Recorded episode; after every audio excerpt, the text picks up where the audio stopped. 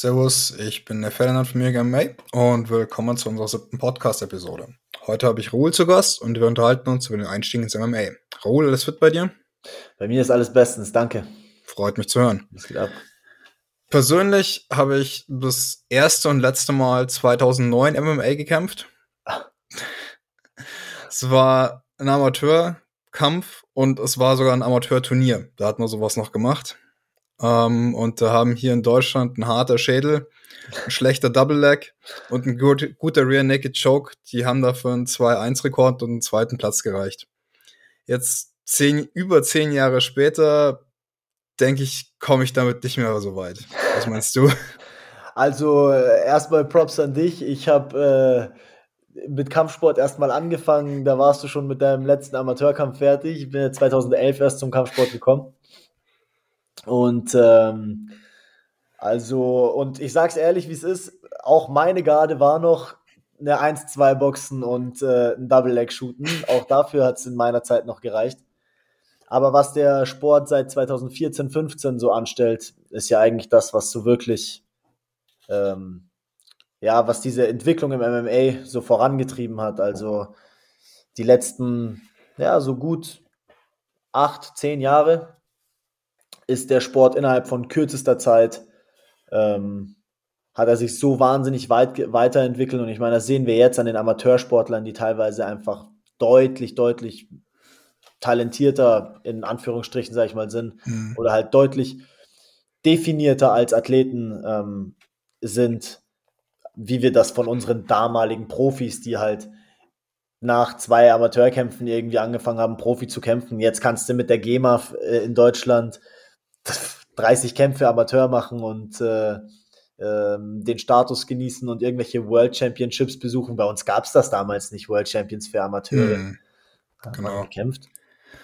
Ähm, ganz kurz für die Leute, die das nicht wissen, so ein ganz kurzer Abriss über die Geschichte vom MMA.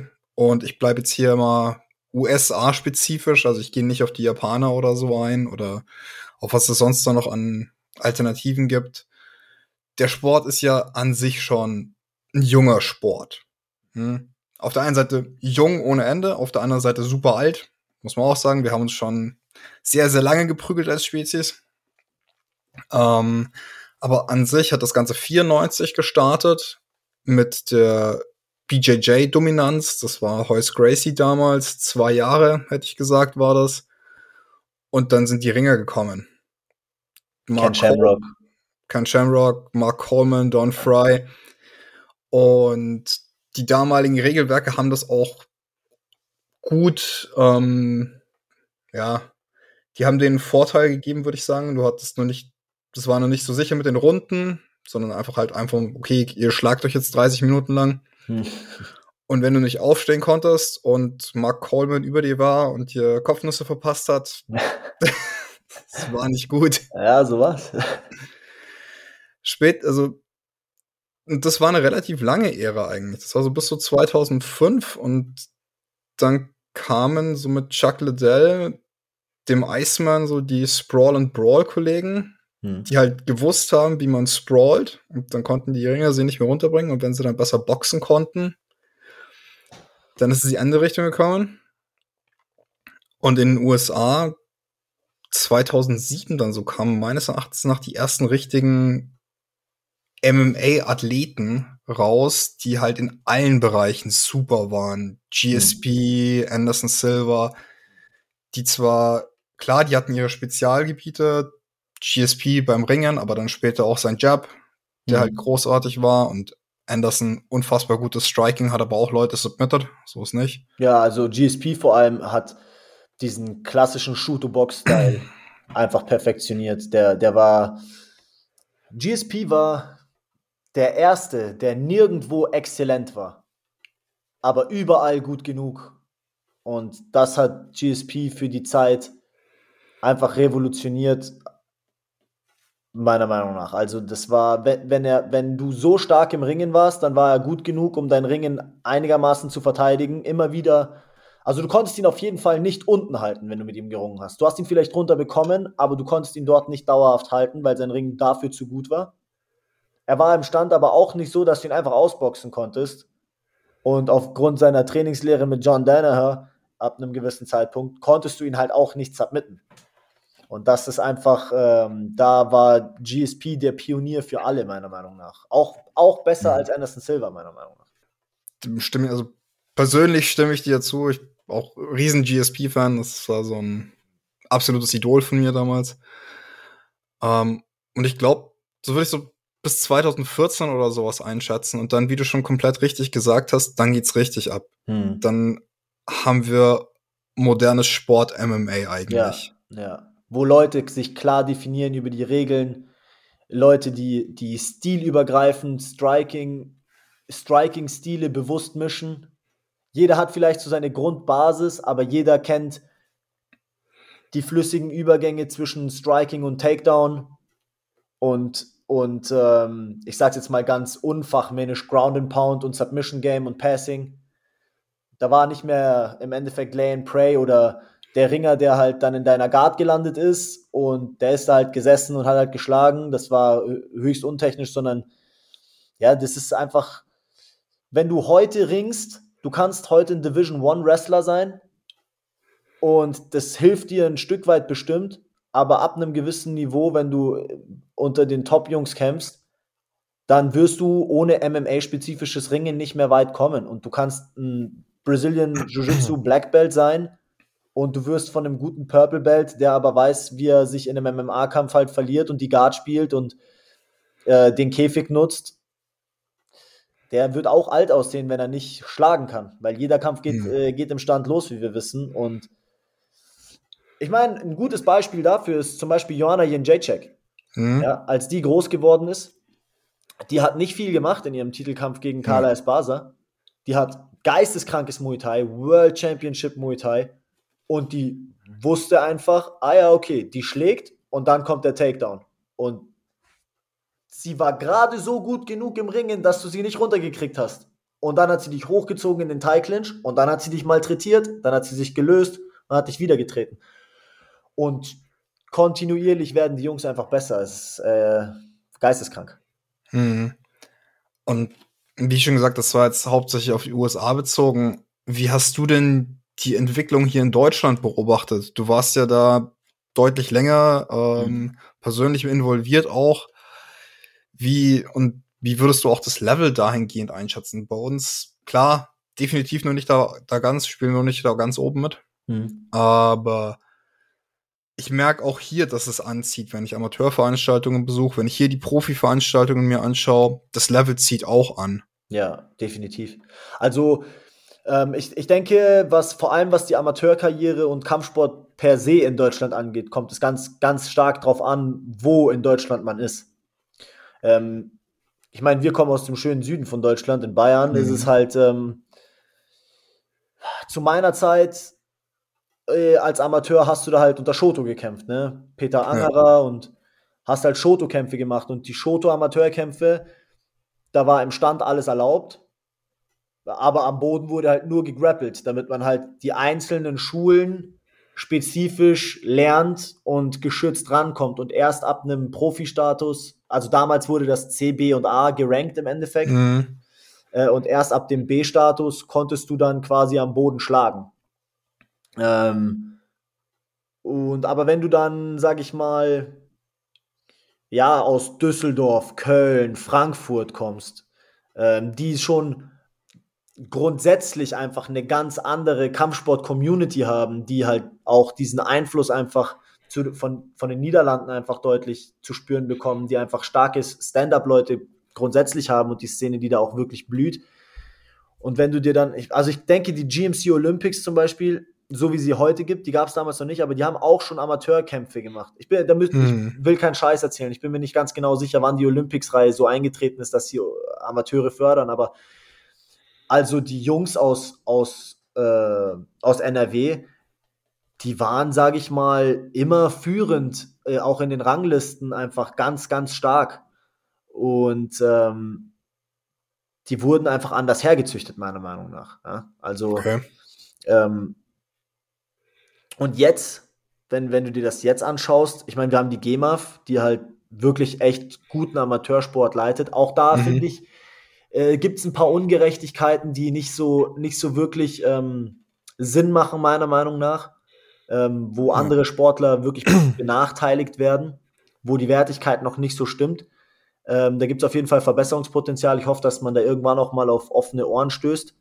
Ähm, aber, also die Amat und, und Shoto gibt es schon immer noch. Mhm. Und, und ich halte auch wirklich viel, weil, also, man muss ja auch sagen, mit dem Wechsel, mit dem Wechsel 2014 dieser Sportarten, mit dem Großwerden des Sports, ist ja. diese Trash-Talk-Ära ja auch eingebrochen. Mit Connor und, ja. und, und John Jones und also die Leute haben dann angefangen, und, und, und, das heißt nicht, dass Leute wie Chuck Liddell, Cam Shanrock und Tito Ortiz sich damals nicht auch schon auf, auf, ähm, auf Pressekonferenzen quasi dumm angelabert haben.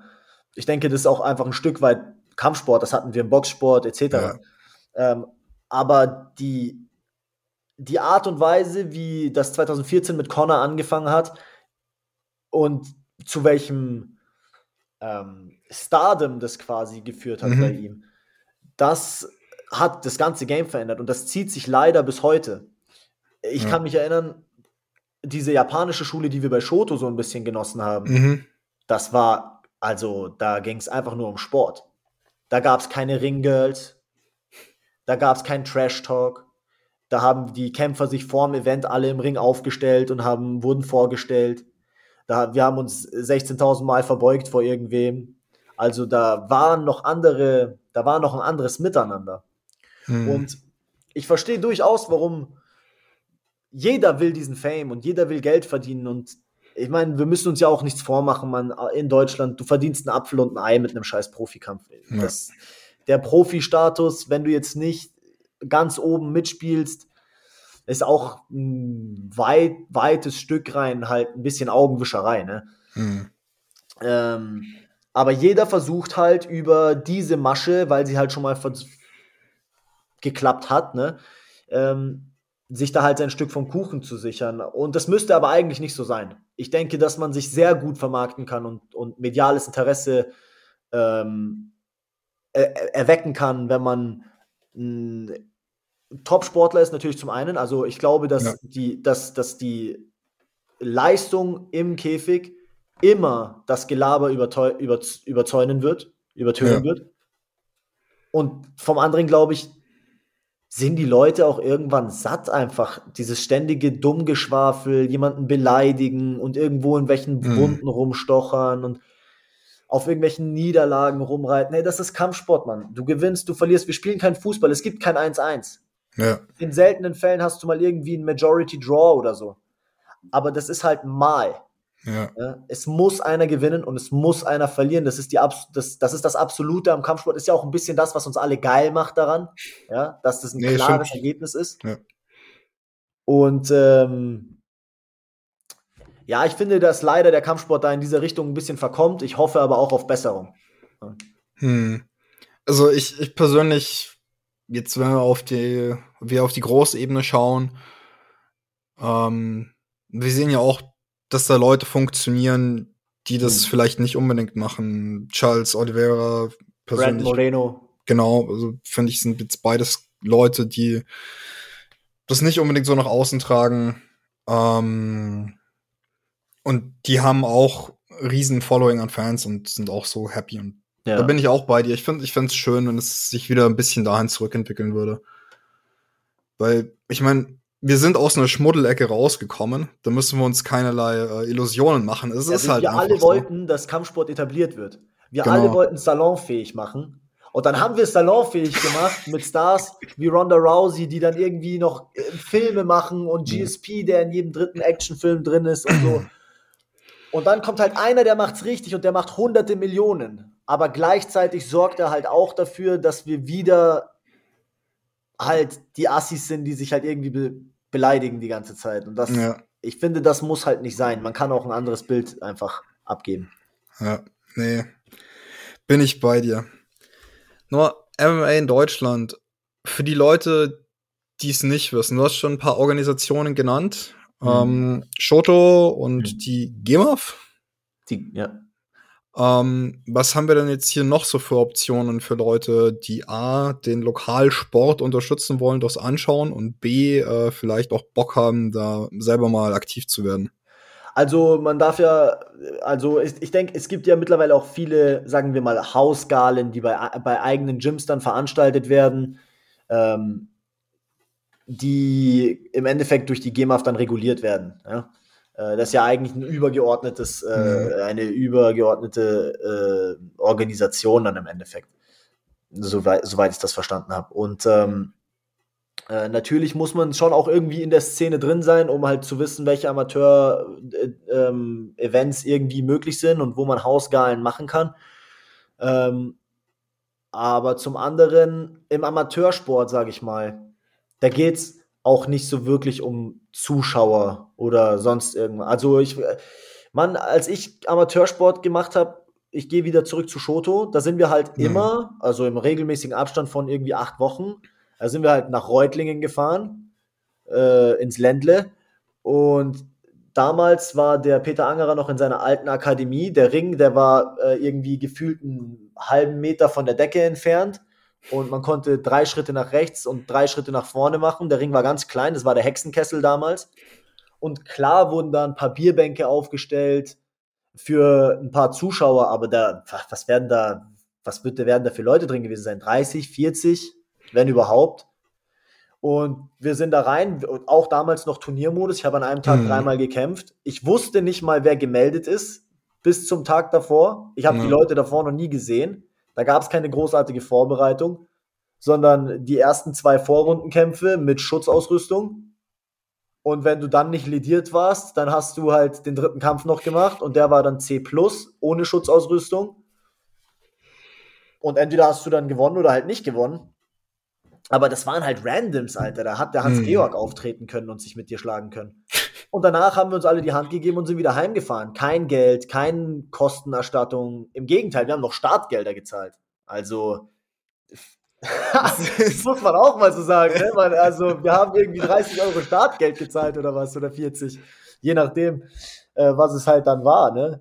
Und äh, so sage ich jetzt mal, wird das ja eh wirklich auch medial mhm. beworben durch Instagram und so. Und ich meine, auch das muss man, muss man ja sagen, als ich Amateurkämpfe gemacht habe, da ist Instagram gerade gekommen.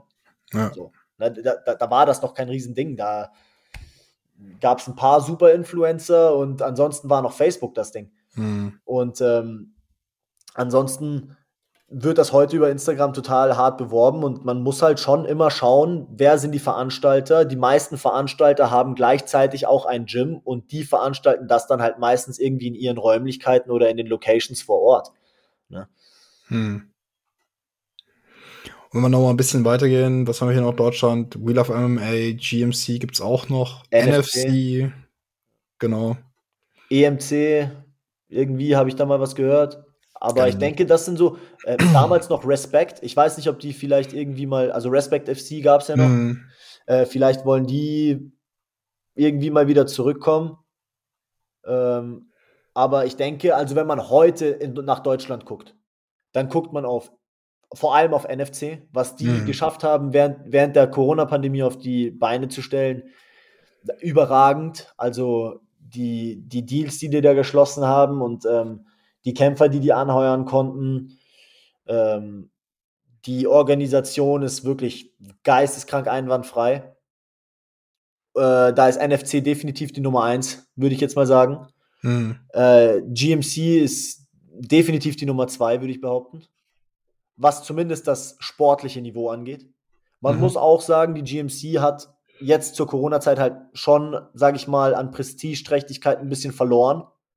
Ähm, ich finde auch, dass sich das sehr in den Kommentarspalten, wenn man so mal die Events auf den öffentlichen äh, Plattformen mal so anguckt, ähm, dass man schon auch sieht, dass so ein bisschen der Hype in eine andere Richtung geht. Ja. Ähm, ja, das sind so die zwei großen auf jeden Fall. Und dann Wheel of MMA natürlich noch. Hm. Wobei bei Wheel of MMA, die haben ein anderes Konzept, meiner Meinung nach. Ja? Also die Runden sind kürzer, also nicht kürzer, also aber weniger. Du hast halt, kämpfst nur 2x5 anstatt 3x5 Standard. Hm. Ähm, die haben mittlerweile auch deutlich bessere Talente, aber das ist kurzlebiger irgendwie. Weißt du, also die, Da machst du drei, vier Kämpfe und dann kannst du vielleicht um den Titel kämpfen. Okay. So, je nachdem halt, ne? Und ähm, aber die haben natürlich auch eine große Plattform durch das Bild, durch die Bildgeschichte, durch die Bild Plus Geschichte. Ah, ah, ah. Ähm, aber das sind so die drei großen und ich meiner Meinung nach NFC als allererstes, dann die GMC, einfach auch weil sie einfach beinharte Jungs haben und eben durch die GMC Olympics Amateur-Dinger halt die Leute von klein auf hochziehen mittlerweile. Hm. Und dann Wheel of MMA. Hm. So, und wenn du jetzt da mal hinkommen willst und dich durch die Amateurligen quasi durchprügelst, ähm, musst du natürlich trainieren. Ja. Ja, klar. Und ja. zwar wie ein Geisteskranker.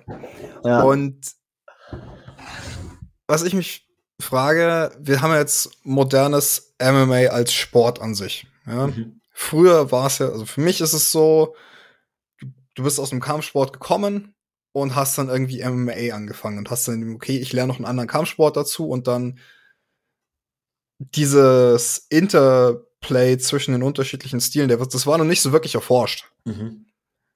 Und das ist ja heutzutage durchaus anders. Und deswegen haben wir ja auch dedizierte MMA-Stunden im Munich MMA, wo man sich dann genau sowas anschaut, nehme ich mal an. Mhm. Ja, ähm, ja, es, äh, es ist ein Fluch und ein Segen zugleich, meiner Meinung nach. Ähm, was mir definitiv auffällt, ist, dass die Leute, die sich einbilden, jetzt MMA trainieren, kämpfen wollen, etc., ähm, die rennen natürlich im Probetraining direkt in die MMA-Stunden. Mhm. Was ich, die und sind heillos überfordert, weil sie können gar nichts. Und was ich den Leuten dann meistens immer so sage, schau, das ist eine Catfish-Stunde. Wir, wir angeln dich mit dem Namen der Stunde und zeigen dir im Endeffekt auch so ein bisschen, worum es geht aber um was Mixed Martial Arts, um was mixen zu können, musst du ja mindestens zwei Sachen können. Mhm. Nur, ja. nur, Fanta und Cola ergibt eine Spezi. Ja, ist halt so. Ja. Wenn du nichts kannst, dann gibt es nichts zu mixen. Also musst ja. du dich erstmal, du musst Treppen steigen. Nimm Sportart 1 und fang an, die zu trainieren, bis du ein Level hast. Und wenn du, wenn du Zeit hast und dedicated bist, fünf, sechs Mal die Woche ins Training zu gehen, dann ist es deutlich leichter, weil dann kannst du, dann kannst du zwei BJJ-Einheiten in der Woche, zwei Muay Thai-Einheiten in der Woche und dann nimmst du diese zwei MMA-Einheiten, dann hast du sechs Tage Training, hast einen Rest-Day und dann ist gut. Die Realität ist aber auch, wenn die Leute dann mal anfangen mit Kampfsport, merken die erstmal, wie fucking hart das für den Körper ist.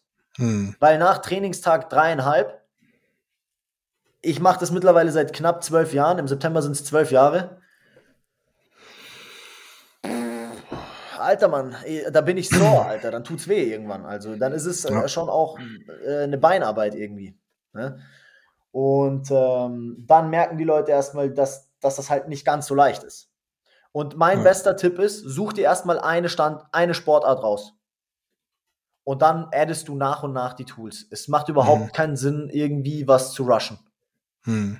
Aber da werden sich wahrscheinlich die Geister auch scheiden. Ähm, aber ich finde, dass man halt schon auch sieht, wer eine Grundschule länger genossen hat oder eben direkt ins Chaos dieses MMA-Sports reingeworfen wird. Ja.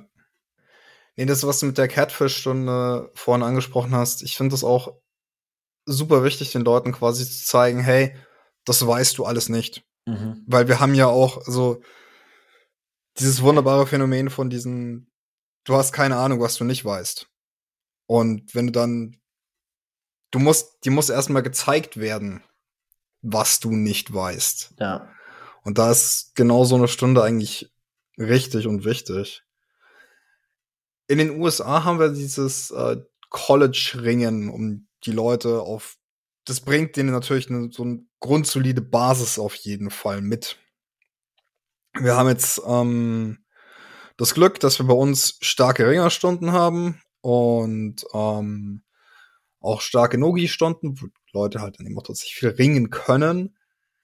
Ähm, sind wir da irgendwie ein bisschen hinten dran, so jetzt als ich möchte da Nation sagen, was, ja. was genau diesen Sport angeht, was uns da unterstützen könnte, ja, also, Leute hochzuziehen? Man muss halt auch einfach sagen, dass in Deutschland keine Wertschätzung für Sportler existiert. Das, das also, du bist Fußballer.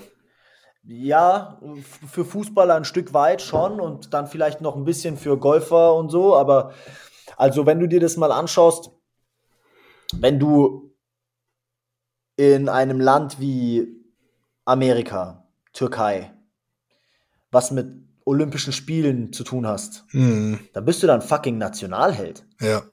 Du Ja. wirst in Talkshows eingeladen, du hast Sponsoring-Deals, also und zwar lukrative Sponsoring-Deals, die dir dein Leben ermöglichen. Ja. Alter, unsere Olympioniken sind offiziell irgendwie bei der Bundeswehr oder bei der Polizei ange, äh, angestellt und sind da dann halt in irgendwelchen Förderungsprogrammen. Mhm. Die kriegen von Galeria Kaufhof einen 1000 Euro Gutschein und eine Goldmedaille in den Arsch, die halt, die man dann irgendwann mal, wenn man pleite ist, weil man Sport hinterher gerannt ist, auf Ebay für 20.000 Euro verkaufen kann. Mhm. Aber das ist ja nichts. Ich meine, das hat keine Substanz. Ja. Wir haben, wir haben Sport, keine, wir haben keine sportlichen Förderprogramme in der Schule. Ja. Wir haben, wir haben gar keine Wertschätzung, für Kampfsport, bis auf die Szene selber. Ähm, und das ist halt bei den Amis einfach nicht so. Oder bei den Russen. Oder Mhm. bei den, ja, äh, Ostblock-Ländern. Selbst in Polen, Alter, ist mehr, also vor allem Polen haben eine me mega starke Kampfsportszene. Ja. Äh, in Europa, also definitiv die stärkste wahrscheinlich. Ähm, und das ist halt zum einen traurig und zum anderen spiegelt sich das aber ja dann schon auch in den Leistungen der, der Athleten auf der Weltliga, sage ich mal, einfach wieder. Ja. Wir haben schon immer wieder Athleten, die es dann schaffen, in die größten Ligen zu kommen. Aber wo dümpeln die rum? Sind die, sind die von Bedeutung in den Rankings? Wie langlebig sind die da? So, wann werden deren Verträge wieder auf, aufgekündigt und so? Weißt du, das ist, Mhm. da sind wir einfach massiv hinterher und ich auch in meiner Zeit in Amerika, ähm, als ich dort bei Team Alpha Male trainiert habe, die machen das anders. Das läuft anders. Die Art und Weise, wie Profiathleten ans Training rangehen, mit welcher Konsistenz die trainieren, mit welchen Möglichkeiten auch. Also, ich hatte da ein ganz, guten, ganz gutes Beispiel, Hector äh, Fajardo, der war bei Team Alpha Male. So, der der ähm, hat einen Job am Flughafen, okay, weil Mhm. er muss ja von irgendwas leben. Ist gerade am Anfang seiner Profikarriere, hatte zu dem Zeitpunkt damals erst einen Kampf oder so im Profibereich, äh, glaub jetzt schon mehr, ähm, äh, kämpft für Combat Global. Mhm. So, der Typ hat aber mit seinem Arbeitgeber halt vereinbart, yo, ich kann jeden Tag erst um 13 Uhr anfangen und kann aber auch jeden Tag nur bis 7 Uhr abends arbeiten. So, weil davor habe ich halt Training und das ist mein Ding und der Arbeitgeber sagt halt so, okay, pass auf, ich zahle dir halt natürlich auch nur einen gewissen Ding, aber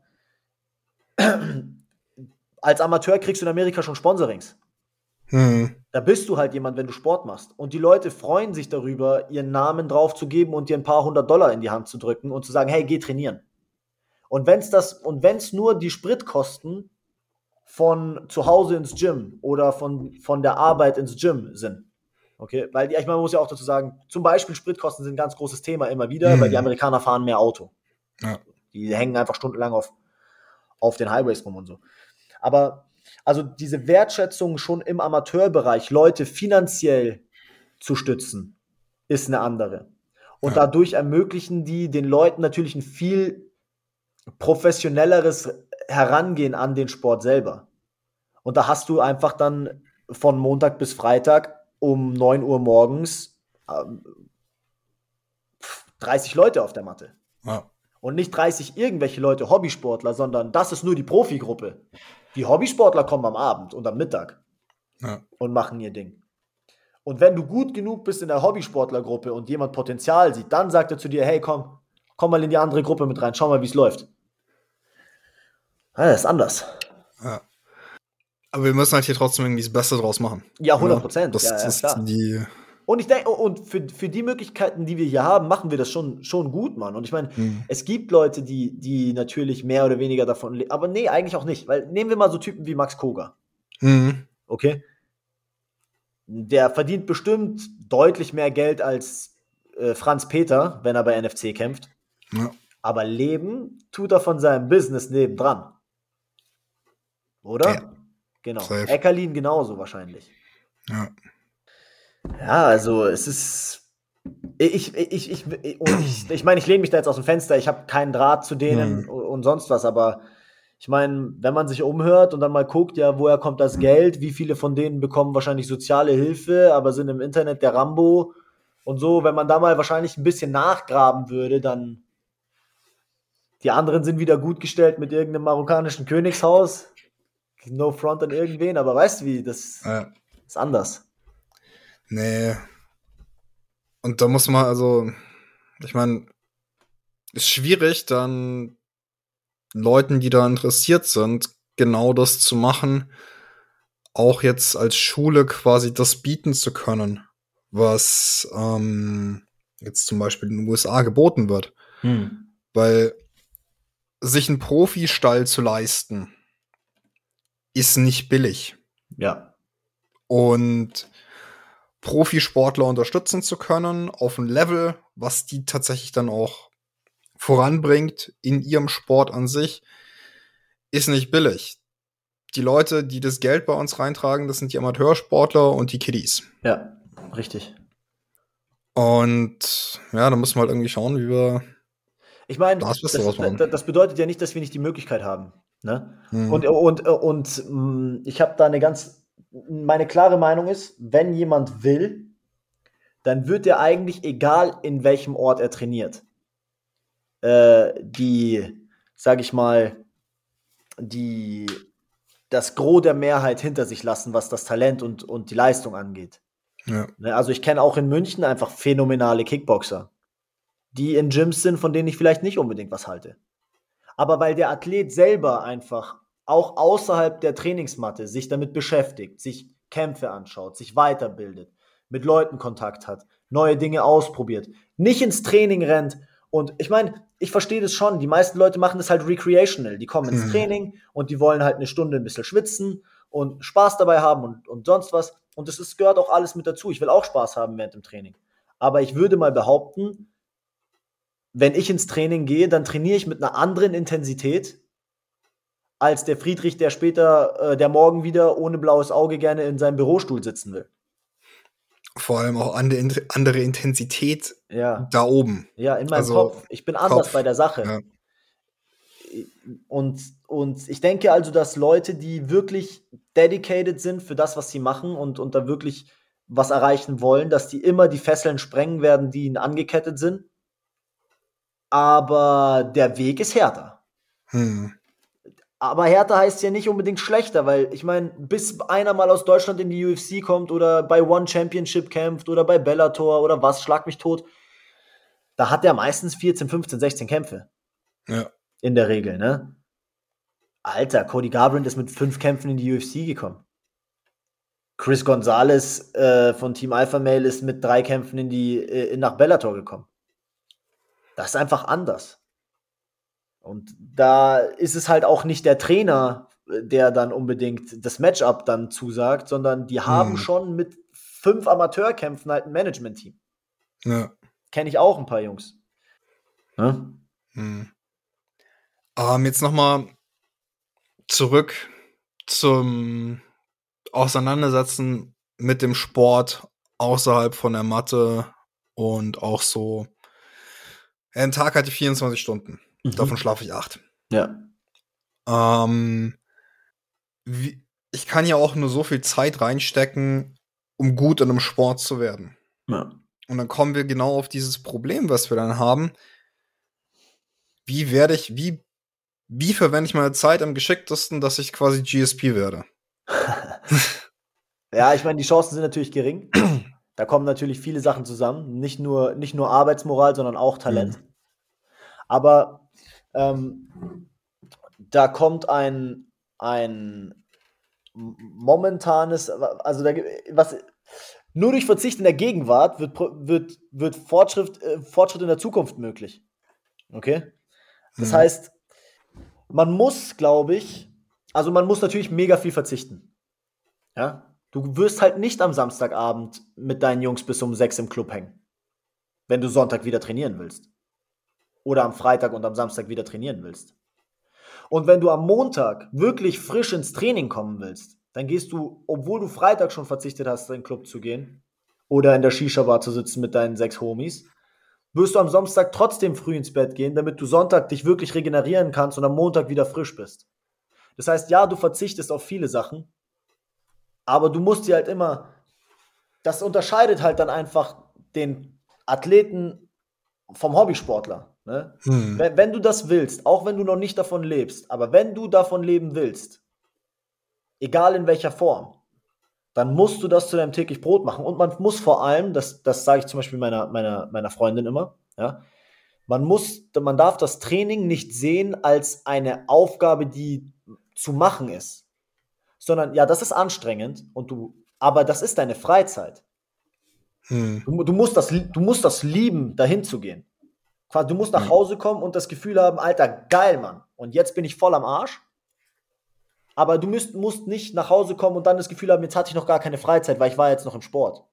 Hm. Freizeit, Sport ist Freizeit. Ja. Du hast dich entschieden, deine Freizeit dort zu verbringen. Ja, das sind zwei andere Sachen. Und ich denke, dass man in dieses Mindset einfach reinrutscht, wenn man konsistent im Training ist und einfach eine Gewohnheit draus macht, auf der Matte aufzutauchen. Ich, ich, war, ich war die letzten Monate jetzt lang verletzt. Ne? Ich habe mein Knie verletzt gehabt ja. und bin dadurch natürlich auch nicht auf, also ich habe zwar unterrichtet, aber halt, ich war nicht präsent auf der Matte. Ich bin nach dem Unterrichten heimgefahren und habe Playstation gespielt. Und jetzt kann ich wieder äh, ziemlich gut mich bewegen und ordentlich trainieren. Aber ich habe sofort gemerkt, oh fuck, der Schweinehund ist echt mega groß, Mann. Und ich mhm. muss wirklich mit mir kämpfen, teilweise zu sagen, ey, komm, Alter, das muss wieder Routine werden. Mhm. Aber umso öfter ich es mache wieder, natürlich, und ich meine, ich verbringe jeden Tag im Gym. Aber für mich selber dann zu sagen, okay, du bist jetzt nicht mehr Coach gerade, sondern jetzt trainierst du wieder. Das ist teilweise einfach echt eine Überwindung. Aber ich gehe trotzdem und dann, und dann mhm. wird es auch wieder besser. Und dann hast du von alleine auch wieder den Antrieb, das zu machen. Mhm. Und dieser Schweinehund, der schleicht sich so schnell ein. Ich ja. bin gerade in Quarantäne und das sind zehn Tage. Mhm. Ne? Und auf der einen Seite, du willst unbedingt wieder auf die Matte, aber mhm. auf der anderen Seite, so eine Couch ist verdammt geil. Ja, mega geil. Und dann denkst du, ja, hey, jetzt mach mal ein bisschen langsam, weil du weißt ja eh noch nicht so ganz, wie das dann rum ist. Mhm. Du willst ja nicht dein Herzmuskel zerficken oder so Geschichten. Und dann ja. denkst du, okay. Ja, das ist so ein bisschen Zwiespalt gerade eben. Ja, das, äh, das sind, also das, das hört ja auch nie auf. Also manchmal, manchmal habe ich Trainingstage, vor allem Sparringstage. Mhm. also eigentlich freue ich mich immer auf Sparring. Weil er ist, ist halt geil. Ja. Aber ich sag dir was, zwei Stunden vorm Sparring, da fängt schon in meinem Kopf an, Alter, wenn ich jetzt ins Sparring gehe, Mann, da komme ich heute Abend echt wieder mega zerschlagen nach Hause. Gehst du heute oder findest du eine Ausrede?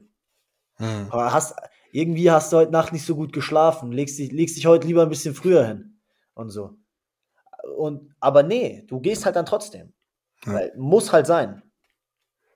Und ich denke, dass das wichtig ist für Leute zu verstehen.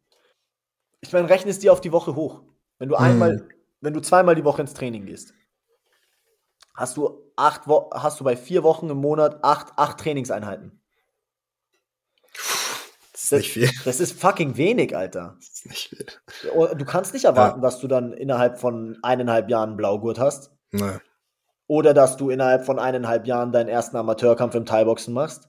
Mhm. Da fängst du nach eineinhalb Jahren, vielleicht mit, mit acht Wochen, mit acht Stunden im Monat, fängst du dann nach, nach eineinhalb Jahren mal vielleicht an mit ganz easy Sparring. Nee, aber jetzt rechnest du hoch, Mann. Wenn du viermal die Woche gehst. Hast du das doppelt reingebracht. Hast, äh, weißt du, das ist. Ja, Mann. Ja. Na, so ist es halt. Genau. Ähm, wenn ich jetzt vollkommen unbeleckt reinkommen. Mhm. Noch, noch gar keinen Kampfsport davor gemacht habe. Das hatten wir vorhin ganz kurz als Thema. Und dann laufen die in die MMA-Stunde. Mit dem Hintergrund, hey, ich habe das gesehen, ich finde das geil, ich will MMA machen. Und dann stellen sie fest, das funktioniert halt nicht so, wie sie sich das vorgestellt haben, weil halt einfach dieses I just see red and people drop ist halt nicht so. nee, nee, läuft nicht. läuft nicht. Und dann schicken die sie in zwei Boxen. Und die schicken sie ins Nogi. Weil, wenn sie MMA kämpfen wollen, sind, das sind die zwei Stunden, die sie brauchen und dann noch ins Ringen. Und dann müssen die sich halt aber auch klar sein, ja, wenn du da relativ wenn du da Progression haben möchtest, dann sind es halt sechs Stunden, also sechs Einheiten die Woche, wo du an eine bis zwei Stunden im Gym bist. Mindestens. Mindestens. Und das, das frisst halt einfach Zeit. krass Zeit. Ja. Und Energie. Ja. ja Zeit und Energie. Und ähm, also was mich schon verblüfft ist, ich, es gibt ja immer wieder Leute, die kommen rein und die quatschen die erstmal ein auf, aber das sind meistens diejenigen, die wieder schnell abhauen. Hm. Und komischerweise gibt es ganz viele Hobbysportler, die überhaupt keine Ambitionen haben, in diesem Sport irgendwie auch nur irgendwie ansatzweise Fuß zu fassen. Aber die sind richtig konsistent. Hm. Machen das zu. Und seltsamerweise sind das dann meistens auch gar nicht Leute, die extrem hart sind oder geisteskrank im Sparring abliefern wollen oder so. Aber das sind irgendwie halt Akademiker. Oftmals. Also in meiner, hm. meiner Erfahrung sind das entweder Akademiker oder im Beruf extrem erfolgreiche Leute, die einfach einen geordneten Tagesablauf haben und die einfach konsistent von Montag bis Freitag auftauchen. Hm. Und vielleicht ist der nicht so hart wie der Ali von der Straße, der innerhalb von einem halben Jahr ins Sparring geht. Aber der Ali von der Straße, der kommt vielleicht zwei Jahre diszipliniert und danach stellt er fest, dass ein BMW fahren und eine feste Freundin haben und Shisha-Bar abhängen halt chilliger ist. Weißt du? Ja. Und, und von wem habe ich jetzt mehr? Vor, vor allem auch als Trainingspartner. Ja. Ich, ich, weiß halt, ja, jetzt, ähm, um mal konkrete Namen zu nennen, ich weiß halt, dass der Jürgen auf der Matte ist, zum Beispiel. Ja, genau, ja. Lauf ich bei ihm halt an, der ist da. Ja. ja. Und ja, ist äh, du hast, wir haben jetzt ein bisschen über Sparring geredet, über Sparringstag und so. Also wie hat sich denn das verändert, Sparring an sich? Hm. Weil eine ganze Ecke früher hieß so, ja, MMA-Training, nach jeder Einheit Sparring, genau wie beim Jiu-Jitsu. Ja. Und dann gehst du halt einfach dann mit der Concussion nach Hause und am nächsten Tag nochmal. Hm. Aber da sind wir, glaube ich, auch weg. also ich denke, dass das sehr gymabhängig ist. Ich denke schon, dass wir uns vor allem bei Munich MMA extrem viele Gedanken machen, wer ins Sparring kommt. Ähm, und ich muss auch sagen, das hat sich auch erst über die letzten zweieinhalb, drei Jahre so äh, aus, ausgezeichnet, wie das jetzt bei uns läuft. Aber wir haben halt feste mhm. Sparringstage. Ähm, ich denke schon, durch, nur durch Kämpfen lernt man kämpfen. Und mhm. man sollte auch immer recht nah an der Realität drillen. Aber wenn du langlebig sein willst, dann hältst du deine Sparringseinheiten im Zaum. Mhm. Vor allem, wenn du knallen willst. Also, ich mache das immer so ein bisschen spielerisch. Ich habe zum Beispiel Montag, Montagabend, da, das sind 90 Minuten lang schon eine Art Sparring, aber halt kein echtes Sparring. Jeder fühlt sich wohl, das ist ein Miteinander. Wir, hm. wir bringen schon Techniken an den Mann und so, aber da ist da. Und die kommen auch schnell und mit einer, mit einer gewissen, aber wir machen keinen Druck. Hm. Du, das ist genau die Schnelligkeit, dass du lernst, Techniken nicht nur auswendig zu lernen durch einen Drill, sondern dann mehr oder weniger in einer Aufgabenstellung umzusetzen. Also das hm. ist dann immer, ja, so, so wie Positionssparring im Endeffekt. Ja. Gibt es dann Sparring mit Aufgabenstellung. Und das ist stressig genug, dass du, dass du richtig ins Schwitzen kommst und arbeiten musst, aber du kannst, bist nicht überfordert, weil dir jetzt jemand versucht, einen Schädel vom Kopf zu reißen. Ja. ja. Und dann dienstags ist das echte Sparring. Und da ermutige ich die Leute schon, Alter, halt richtig Zunder zu machen. Hm. Body-Knockouts, also Leberhaken, Leute zum, zum Boden schicken, ist, ist, soll, soll passieren. Zum Kopf sind wir immer vorsichtig. Ich möchte nicht, dass ja. jemand gedroppt wird bei mir auf der Matte. Weil, wenn, also angenommen, der wird gedroppt, das passiert nicht oft, Okay, aber angenommen, er wird gedroppt, dann will ich den für die nächsten vier Wochen nicht im Sparring sehen. Sowieso nicht. Weißt du, und, und ähm, ich denke, dass viele Gyms das aber nicht pflegen. Hm. Aber das, das macht halt Langlebigkeit. Du hast nur eine gewisse Menge an Malen, wo du hart getroffen werden kannst. Und vor allem bei jungen, bei jungen Erwachsenen und jungen Männern, die halt einfach krass viel Ego haben. Ich meine, ich kenne das von mir. Ich spare heute ganz anders wie mit 18 oder 19. Hm. Ja, ähm, Und dann hat das immer was mit deinem Gegenüber zu tun, aber du hast halt irgendwann eine gewisse Reife in dem Sport und auch mit dem Alter, denke ich mal, halt irgendwie hast du halt eine Art und Weise, mit Leuten umzugehen und zu lesen. Und manchmal musst du die jungen Bengel halt einfach in die Schranken weisen und aufdrehen. Aber die meiste Zeit versucht man eigentlich halt was rauszubekommen. Genau, das ist so ein, das ist ein ganz schmaler Grad aus perfekter Härte und technisch genug. Mhm. Und beim beim, bei schlagenden Kampfsportarten mit stumpfer Gewalt, sage ich jetzt mal, ist das ein bisschen schwieriger zu finden als beim Jiu-Jitsu. Sowieso. Äh, mit Jiu-Jitsu, ich kann mir immer harte Runden pressen. ja. Ich bin halt ko ko konditionell am Arsch und so, aber wenn ich tappe, tappe ich halt, dann ist vorbei und dann geht es direkt wieder weiter. Hm. Ähm, aber im Endeffekt kann ich eigentlich mir immer Poha geben. Ja. Mit dem Thai-Boxen macht das keinen Sinn. Nein. Ja. Also es ist durchaus hm. sportabhängig. Ja. Und ähm, der, der Coach auf der Matte sorgt für das Environment. Du kannst, du kannst nicht die Jungs, die ins Training kommen, entscheiden lassen, wie hart das läuft. Ja. Sondern da gehört halt jemand, da muss man sich hinstellen und die Zügel in der Hand sagen und haben, so geht's und so geht's nicht. Und bei euch in der Paarung funktioniert's, aber ihr zwei, das läuft nicht. Und so ist es halt. Hm. Genau wenn jemand bei uns einsteigen möchte hm. und nee, so, geh mal ein bisschen weiter, ist eingestiegen und möchte seinen ersten Amateurkampf machen. Mhm. Was würdest du dem raten? Also das kommt ganz drauf an, sage ich mal, mit in der Regel etabliert sich eine gewisse ein gewisses Bond zwischen dem Athleten und einem Coach. Hm. Nie ist ein Athlet mit allen Coaches gleich eng, sondern normalerweise ergibt sich ein Band.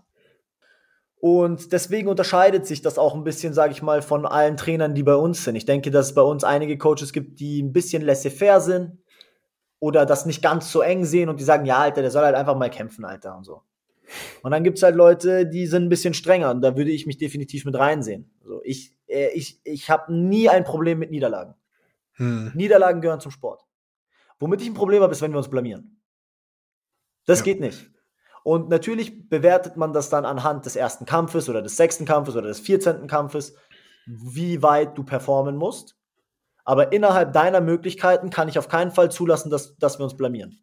Weil wenn dich jemand fragt, wo, wo trainierst du? Bei Munich MMA, ah, wer ist dein Coach? Und dann wird mein Name gesagt. Das ist scheiße. Okay? Und das ist nicht nur scheiße für mich, das ist scheiße für das ganze Gym und das ist auch scheiße ja. für die Person, wenn er dann auf einmal von einem gesagt bekommt, yo, what the fuck, Alter, du hast was machst du da? Ne? Ja. Und das heißt bei mir, wenn jemand kämpfen will, dann bewerte ich ihn ganz hart an der Teilnahme am Training. Mhm. Tauch auf und wir kämpfen und wenn du nicht auftauchst, kämpfst du nicht. Ja. Ganz nee. einfach. Kann ich absolut nachvollziehen. Ja. Also, weil ich meine, das, das, das hat nicht nur was mit der, weißt du, manchmal hm ich würde Leute auch kämpfen lassen, die vielleicht nicht die talentiertesten Leute sind, aber die wollen unbedingt kämpfen und die zeigen mir, da ist der Spirit, Alter. Die kommen ins Training. Bitte lass mich kämpfen. Hm. Ist egal, wie es ausgeht. Ich will einfach diese Erfahrung machen zu kämpfen. Kein Problem. Zeig mir, dass du es willst. Ich lass dich kämpfen. Du hast in deinen Möglichkeiten getan, was du, was, was du kannst. Hm. Und ja, das ist, das lege ich den Leuten ans Herz das ist bei mir natürlich ein so ein bisschen einfacher. Ich kann relativ vielen Leuten sagen, okay, wenn du kämpfen willst, dann hm. kämpf, ja. weil die Konsequenzen halt auch einfach nicht so drastisch sein können. Ja, also ich, ich ja. habe meinen ersten BJJ-Kampf, also ich habe ja No-Gi, ich habe ja gar nicht traditionell mhm. im Gi angefangen, ich habe No-Gi angefangen. Ich habe zwei Wochen Boden trainiert und habe meinen ersten Grappling-Wettkampf gemacht. Genau. Also ich wurde im ersten Kampf nach 15 Sekunden geflying Armbart. Aber so what? Ich habe halt getappt. Gibt Schlimmeres. Ja. Aber, und, und das ist auch das Tolle am Jiu-Jitsu. Das Erfolgserlebnis kommt ein bisschen schneller, würde ich sagen. Weil du, also du kannst schneller in die echte Praxis. Wenn du ein ja. Probetraining machst im Jiu-Jitsu, äh, an Tag 1 wirst du rollen. Ja, also zumindest bei uns im Gym auf jeden Fall. Ja, bei uns wirst du definitiv bei Tag 1 rollen und du wirst direkt in die Praxis gemacht. Ich kann niemanden, der fünf Stunden Thai-Boxen gemacht hat, ins Sparring schicken. Du wirst kaputtgeschlagen. Ja, so aus persönlicher Erfahrung, früher hat man das noch gemacht. Ja, früher, oh, es so. gibt auch immer noch Gyms, die das so machen. Bestimmt, ja, ja, aber ja. nochmal, willst du, willst du, und, und, und fair enough, es gibt Gyms, die sagen, wir machen keinen Breitensport. Hm. Ich bin nicht hier, um dir zu helfen, Pfunde zu verlieren. Oder Regel, Regelungen in deinen Alltag zu bekommen. Es gibt Gyms, die sagen, wir wollen Athleten. Okay, wie lukrativ ist dein Geschäft? Wie viele Mitglieder hast du? Hm. Welches übergeordnete Ziel hast du eigentlich? Das hat was, einfach was mit Gym-Philosophie zu tun. Und ähm, ich handhabe, weil, also ich habe mehr davon, wenn ich jemanden ganz geschützt nach ein paar Monaten Training ins Sparring hole oder nach einem Jahr ins hm. Sparring hole. Und der wird spaßig an diese Sache rangeführt. Und der wird nicht sofort zusammengeschlagen, sondern ich paar den dann auch mit jemandem, der so erfahren ist, dass ich ihm sagen kann, hey, das ist sein allererstes Sparring. Zeig ihm mal, was läuft. Hm. Und dann rennt er mir nicht sofort davon, weil er das Gefühl hat, nee, Alter, wenn ich da hingehe, dann äh, liege ich wieder kotzend am Boden. Ja. Also ich denke, dass da auch wieder halt Gym-Philosophie, Trainer einfach eine große Rolle spielen. Ja? Und, und ich bin halt, man kann schon sagen, ich verhätschel die Jungs vielleicht am Anfang zu sehr. Aber sobald sie diese Schwelle erreicht haben, geht es schnell in die Realität. Hm. Nee, aber also, ich denke, also du hast vollkommen recht mit der Aussage, dass wir es einfacher haben, die Realität zu zeigen im Jiu-Jitsu. Weil es ist halt einfach, das Risiko ist halt nicht so gigantisch hoch, wenn ich jetzt, ich kann einen halbwegs kompetenten Weißgott bei uns von der Matte nehmen und das ist auch so mein, ähm, mein Anspruch hm. an jemanden, wo ich mir denke, okay, irgendwann demnächst kann ich dem mit Blaugott in die Hand drücken wenn ich den nehmen kann und weiß, der kann mit einer neuen Person ungefähr das Gewicht, kann er so rollen, dass er dem guten Roll gibt. Hm. Der muss denn nicht die ganze Zeit dominieren und fertig machen. Der muss denn auch nicht, ähm, muss jetzt auch nicht supermäßig die ganze Zeit zeigen, dass er den irgendwie fünfmal submitten kann. Das will ich gar nicht sehen. Ich will einfach nur sehen, hey, kannst du dich selber kontrollieren dabei? Hm. Kannst du der Person ähm, kannst du die andere Person so weit kontrollieren, dass sie dir nichts tun kann. Ja. In dem Rahmen. Und dann als Bonus kannst du es so machen, dass du und die andere Person auch noch irgendwie ein bisschen Spaß an der ganzen Sache haben. Und im Normalfall sind es die Leute, die technisch so prof also proficient sind, dass man da auch sagen kann, okay, demnächst vielleicht mal irgendwann. Ja. Und ich meine, das hast du nicht. Nee. Das nee. Das läuft auf Vertrauens, also natürlich, ja. ich beobachte natürlich schon auch meine Leute. Ne? Und ich weiß, mhm. wen, wer halt mehr der Brecher ist und wer halt geeignet ist für gewisse Sachen. Aber wenn ich jetzt in einer, also und ich meine, das ist ja auch unser Vorteil, sag ich mal, beim Munich MMA, wir haben, wir haben über 70 Stunden im, im Stundenplan von Montag bis Sonntag. Mhm. Wir haben Einheiten, bei denen eben nur Anfänger halt unter sich sind. Und da weiß ich halt, da wird sowieso nicht gespart. Aber ich meine, ich könnte niemals zwei Anfänger einfach sagen, jo, steck deinen Zahnschutz rein und prügelt euch. Zum einen sieht es scheiße aus, die, die konzentrieren sich auf die Fehler, die sie machen und verschleifen noch die Fehler, die sie haben. Mhm. Und ja, das ist, das macht, das macht keinen Sinn. Erstmal sollen die Leute Spaß am Training haben, koordinativ sauber lernen, sich zu bewegen.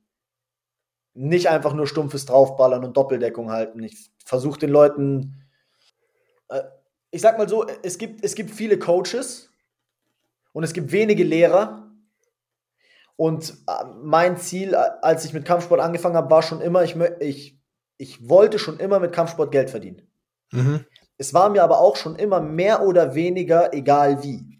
Ob durch Kämpfen oder Unterrichten hat für mich keine Rolle gespielt. Mhm. Für mich war aber auch klar, sollte es in die Unterrichtsrolle gehen, dann will ich nicht irgendein Coach sein, sondern ich möchte mich weiterentwickeln und ein Lehrer sein. Und ein mhm. Lehrer ist man nicht nur, also ich will denen die Kunst hinter dem Ding zeigen. Ja. Weil eine Armbar kann, also irgendwann, wenn du ein guter Blaugurt bist, dann kannst du eine Armbar unterrichten. Fakt. Ja. Und wenn du ähm, zwei Jahre, wenn du ein Jahr oder ein halbes Thai-Boxen gemacht hast, dann kann ich auch Pratzen halten.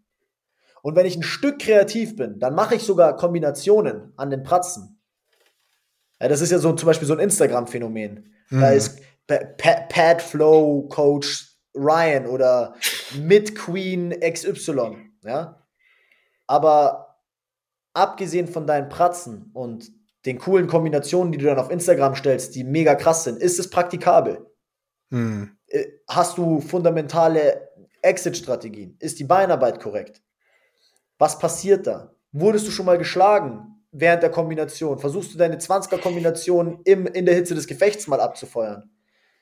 Wie gehst du mit Druck um? Das heißt ja auch, also das Hm. ist ja auch ein ganz großer, großer Aspekt vom, vom, vom Kampfsport-Coach sein, dass man halt auch einen Mentor-Effekt irgendwo weitergibt.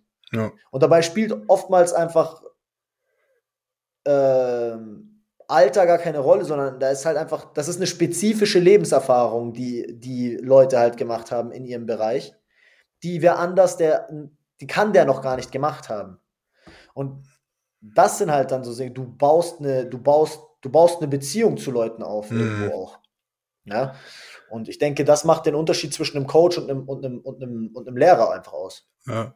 Ne? Und, und mein Fokus ist schon, mich da konstant weiterzuentwickeln und, und Lehrer zu sein. Mhm. Ja, also das Wichtige meines Erachtens nach in dem Fall ist es die eigene Lebenserfahrung und da kommt es jetzt gar nicht mal aufs Alter an, wie du gesagt hast, sondern es kommt darauf an, wie viel Zeit du von diesem Alter in einen gewissen Bereich gesteckt hast, Ja. wie du das vermitteln kannst. Und wenn du gut vermitteln kannst, wie es ist, einen aufs Maul zu bekommen, Ja. Dann ist es in dem Bereich tatsächlich sehr, sehr viel wert. Weil wenn du das, was hat jemand davon, wenn er einen Coach hat, der das nicht vermitteln kann, aber MMA kämpfen möchte? Ja, das macht keinen Sinn. Genau. Und ich meine, du, wir, ich meine, wir leben ja auch in so einer ein bisschen weirden, weich gewaschenen Zeit. Jupp. Ne? Also ich meine, ich, so viele junge Männer kommen zu mir ins Training und, und ich weiß, die hatten noch nie, die mussten sich noch nie wirklich durch was durchbeißen. Die hören mit Sachen einfach auf, wenn es nicht taugt. Ja. Und Nein sagen und, und, und, und zu sagen, das taugt mir nicht, ich möchte das nicht machen, ist auch, ist auch eine Qualität, muss man auch haben. Ne? Aber ist ja Quitter nicht sein. Es ist ja nicht mal dieses Nein sagen, mir taugt das nicht, es ist einfach aufhören. Ja, genau. Und da ist ein Unterschied. Das ist mir Das zu ist- schwer. Ja, einfach so, einfach, äh, einfach nicht mehr kommen. Ja. Nicht sagen, hey, nee, ich habe keinen Bock da drauf, weil ich habe keinen Bock aufs Maul zu bekommen. Respektiere ich, aber Ja. einfach nicht mehr zu kommen. Ja. Das ist. Das ist schwierig zu Oder respektieren. aufzuhören während dem Training. Hm. Au- also aufgeben einfach. Oder, also ich meine, ich hatte auch Leute, die haben während der Stunde einfach, die sind, äh, sind einfach gegangen wieder. Ne? Weil die halt einfach mittendrin festgestellt haben, so, nee, also der, der lässt mich jetzt auch nicht in Ruhe. Der möchte, dass ich dieses Workout jetzt mache. Hm. Und ja, ich meine, das ist charakterformend auch irgendwo. Ich, Kampfsportstudios, ich, ich spreche jetzt mal nur aus einer rein männlichen Perspektive. Ich bin keine Frau, also kann ich da nicht viel sagen, aber aus einer rein männlichen Perspektive, Kampfsportstudios sind so die letzte Hochburg meiner Meinung nach, wo Männer halt Männer sein können und Männer sich unter Männern halt auch irgendwie so ein bisschen erziehen können. Das klingt hart nach toxischer Maskulinität. ja, dann, dann haben wir auch, äh, haben wir auch diesen, äh, diesen PC-Aspekt mal ein bisschen abgedeckt. Aber Ja. ich finde, das ist, das ist nee, dieses, ich bin bei dir. die, das ist dieses, dieses Rough and Tumble, das vielen Mhm. jungen Männern vielleicht zu Hause fehlt, weil wir halt einfach eine softe Gesellschaft so ein bisschen geworden sind. Das bekommen die jetzt hier im Gym. Ja. Und dann ist es vielleicht nicht der Papa, der das Rough and Tumble mit dir macht, aber vielleicht dein Coach. Oder Mhm. eben der Trainingspartner, mit dem du dich gut verstehst, der vielleicht schon ein bisschen erfahrener ist, aber dir, was, vielleicht seid ihr euch sympathisch und der nimmt dich einfach unter deine Fittiche. Hm. Und da entstehen Freundschaften in, in, in, in Gyms und, und, und richtig geile Beziehungen. Und, und ich habe so viel durch Kampfsport gelernt. Ich war, ich, ich bin von Natur aus ein fauler Mensch. Von Natur aus würde ich eigentlich sagen, ich bin Mhm. faul. Ich muss ganz interessengetrieben sein, um bei etwas konsistent dran zu bleiben. Und Kampfsport war das für mich. Kampfsport war für mich nicht quitten, Hm. das Gehirn einfach mal ausschalten und die kleine Bitch in meinem Kopf einfach, einfach mal zu sagen, du bist jetzt still, ich mach das jetzt fertig. Äh, Grenzen immer wieder zu merken, ich dachte, ich pack das nicht. Hm. Aber wenn ich nicht aufhöre, dann merke ich, ich kann mehr. Ja. Immer wieder dieses Pushen von Boundaries nach oben, nach oben. Und das ist einfach wertvoll fürs Leben einfach. Das hat mich, das hat mich in meiner Lehre hat mir das weitergeholfen, in meinen Kämpfen hat mir das weitergeholfen, in Beziehungen hat mir das weitergeholfen. Also für mich ist Kampfsport die Rettung in, in vielen Lebensaspekten gewesen. Und das ist, finde ich, auch ein wunderbares Schlusswort. Wir sind eh so schon über eine Stunde drüber. Ja.